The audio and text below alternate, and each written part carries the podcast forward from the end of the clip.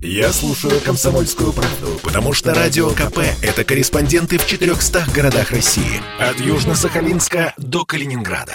Я слушаю «Радио КП» и тебе рекомендую. Коридоры власти. Александр Гамов с нами в прямом эфире, наш политический обозреватель. Здравствуйте, Александр Петрович. Э, привет, Миш. Всем привет, друзья. Владимир Путин продолжает ударно трудиться в Новогореве. И у него сегодня с утра было много э, телефонных э, международных переговоров, скажем так. И, э, естественно, значит, э, со своими э, соратниками, с чиновниками, с сотрудниками администрации тоже плотно общался по телефонной связи. И одна из таких публичных встреч в режиме видеоконференции – это разговор с главой Республики Адыгея Муратом Кумпиловым. То есть президент продолжает, э, в общем, такую региональную политику. И встреча такая, в общем, довольно конструктивная, позитивная, но есть проблемы, на которые следует обратить особое внимание, сказал Путин, имея в виду не только Адыгею, а, наверное, э, большую часть России. Из социальных вопросов он не просто социальный, сказал президент, он связан со здоровьем людей. Это, конечно, нехватка медицинских кадров.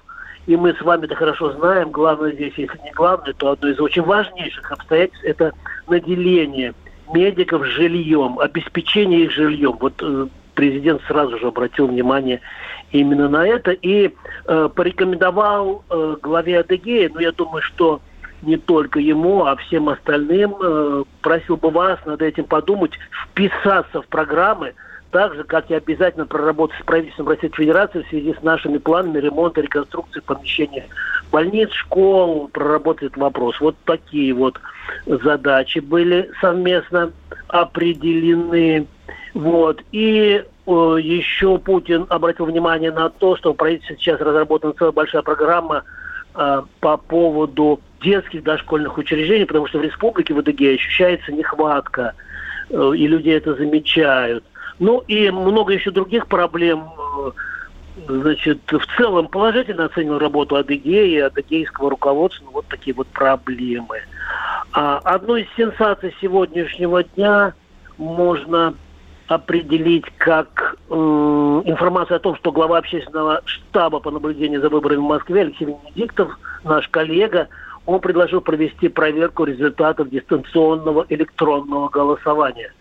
Вот. Ну, ну, как-то вот я с коллегами обменивался, это звучит очень странно, то есть и президент, и пресс-секретарь голосовали, и многие э, в Москве, и теперь вот это подвергнуто сомнению. Хотя Песков объяснил, э, хотя Венедиктов объяснил, это сверка для того, чтобы подтвердить подозрение или не подтвердить подозрение, что подсчитано неверно. Но в связи с этим я задал несколько вопросов Дмитрию Пескову вот буквально час-полтора назад. Итак, Дмитрий Песков в коридорах власти с Александром Гамом. Слушай. Комсомольская правда можно? Можно, нужно. Спасибо. Дмитрий Сергеевич, скажите, пожалуйста, а вот как должен, допустим, поступать Кремль или там Центр избирком, если подозрения общественного штаба по наблюдению за выборами в Москве подтвердятся, либо не подтвердятся? Вот Кремль никак не должен поступать, э, потому что это не прерогатива Кремля. Это вопрос целиком и полностью Центра избиркома. То есть какие могут быть здесь варианты у Центра избиркома, если подтвердятся, ну это нормально. А если не подтвердятся? Если не подтвердится, что... Ну, слушайте, давайте мы не будем гадать с вами на кофейной гуще.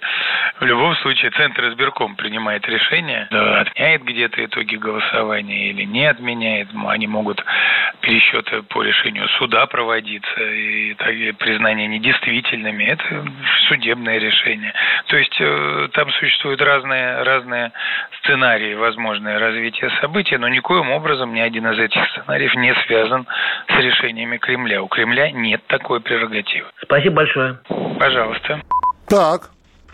Вот, и, Миш, если не возражаешь, я бы э, сейчас бы предложил бы нашим э, слушателям, э, хотел, хотел сказать послушать, нет, изучить как бы подробно вот э, наш э, вчерашний экспериментальный эфир, это тогда, когда э, мы с тобой надели правильно я говорю, надели, Надели. Э, халаты белые. Да, э, чтобы хотел потом их колпак. снять. Да. Да, вот. И, но это не главное. Главное, что приехал э, Геннадий Григорьевич Онищенко и в прямом эфире сделал прививку от гриппа. А потом, а потом и Михаил Антонов, и Александр Гамов. Сначала Александр Гамов, а Михаил Антонов прямо уже в самом конце. Он сомневался, сомневался, потом тоже сделал прививку от гриппа. Короче, фрагмент нашего эфира, который бы я назвал «Вакцинация». Слушаем, пожалуйста, включаем запись. И мы начинаем сразу же с вакцинации, да, Гена Григорьевич? Он Да. первый. Да, Геннадий Григорьевич сейчас будет вакцинироваться, мы все это будем фиксировать. Геннадий Григорьевич провел уже беседу перед тем, как э, вот прийти сюда к э, столику вакцинирования. У него спросили про сопутствующие заболевания, э, вакцины, которые были за последнее время. Правильно, Геннадий Григорьевич? Я был осмотрен врачом. Врачом. И после этого это врачебное назначение.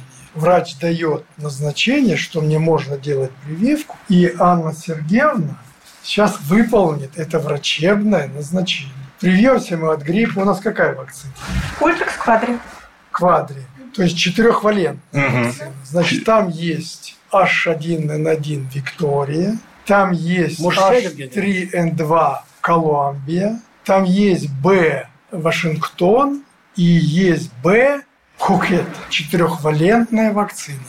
Вакцина российская, отечественная. И этими вакцинами в нашей стране сегодня должно быть привито не менее 70 миллионов граждан. Показания для людей старшего возраста, у которых есть осложненные болезни, там, связанные с эндокринной системой, с кардиологией.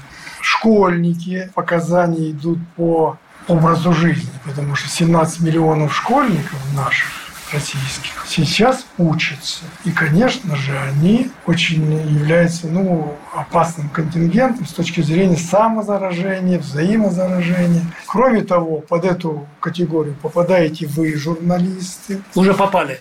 поскольку вы являетесь активной группой, вы общаетесь с большим количеством людей. Сюда же попадают торговля, общественное питание, Все, мир- что связано с общением. с вот, большим количеством людей.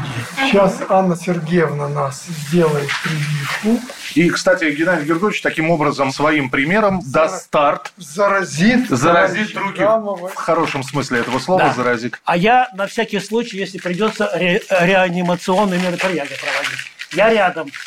Ну, в общем, реанимационные мероприятия не понадобилось нам проводить. Да, я просто добавлю, Миша, еще, что в передаче «Радио Комсомольская правда», которая транслировалась также и на сайте kp.ru, участвовали, э, кроме Антонова, Гамова и Онищенко, и сотрудников комсомолки, сотрудники Центральной клинической больницы РЖД «Медицина» Чорбинская Екатерина Сергеевна, врач общей практики, и Горбаченкова Анна Сергеевна, процедурная медсестра. А у подъезда дежурила специальная бригада скорой помощи, услуги которые не потребовались. И я правильно сегодня должен, у всех нормально самочувствие? да? я не знаю, я хотел у вас поинтересоваться, Да кстати. вроде все. У тебя- ты как? Я, я пришел, вырубился. Просто такое ощущение, что выдернули шнур из розетки. Я замечательно выспался. Ну, в общем, хорошо.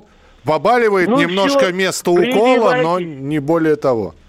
Граждане, прививайтесь. Миш, и э, у нас есть там, я думаю, пару минут, потому что э, сегодня газета «Комсомольская правда», третья полоса, и на сайте много материалов вышло э, с публикациями, посвященными 85-летию Юрия Михайловича Лужкова, который ушел от нас, к сожалению, полтора года назад. И э, вот один из э, таких материалов, он в вопросе дня у нас э, использован, а, а также на сайте. Кстати, на сайте и про вакцинацию можете почитать. Вот а, Владимир Ресин, э, это ближайший соратник Лужкова, он вспоминает очень интересные эпизоды. Я даже об- об- о них не знал, поэтому вот решил сегодня вам показать. Слушаем Владимир Ресин в коридорах власти с Александром Галом. И какой-то случай Пожалуй. забавный, смешной. Ну, смешной случай могу вспомнить такой, когда мы приехали с ним на один из сдаточных объектов, жилой дом. Я не помню, по-моему, в Бутово. Ну и разошлись по разным подъездам. А он был такой человек остроумный он зашел в один подъезд, в одну квартиру, я в другой, в другую квартиру. Я ему кричу, Юрий Михайлович, вы меня слышите? Ну, вроде, есть слышимость или нет. А он мне отвечает, дурак, что ты орешь? Я только слышу, но не вижу. Как анекдот стал. Или такой случай, когда с Борисом Николаевичем Ельциным и, ну, значит, он, я приехали в Северное Бутово. Ельцин попросил машину остановить около первого дома. Около первого дома откат остановили машину, вышли. Там женщина какая-то с детьми сидела на лавочке. Ельцин подошел к ней и говорит, не разрешите ли вы посмотреть вашу квартиру? Вот со мной мэр Москвы и его первый заместитель. А она говорит, Борис Николаевич, с удовольствием. И мы поднялись на последний этаж в ее квартиру. Ельцин смотрел, значит, остался доволен. Но как строитель, значит, сделал некоторые замечания, такие, которые, в общем-то, сразу в глаза не бросаются. Ну что же, все, Александр Петрович, э, очень короткий анонс, буквально на 10 секунд, да. Да, 10 секунд. Сегодня Владимир Иванович Кашин вместо Геннадия Андреевича Зюганова э, будет э, партийной, в партийной среде, а ведущий Иван Панкин вместо Лены Афониной. Ну, Всё. а Гамов будет Гамовым. Ну, прекрасные замены на поле у нас. Не пропустите сегодня партийная среда в прямом эфире на радио «Комсомольская правда». Коридоры власти.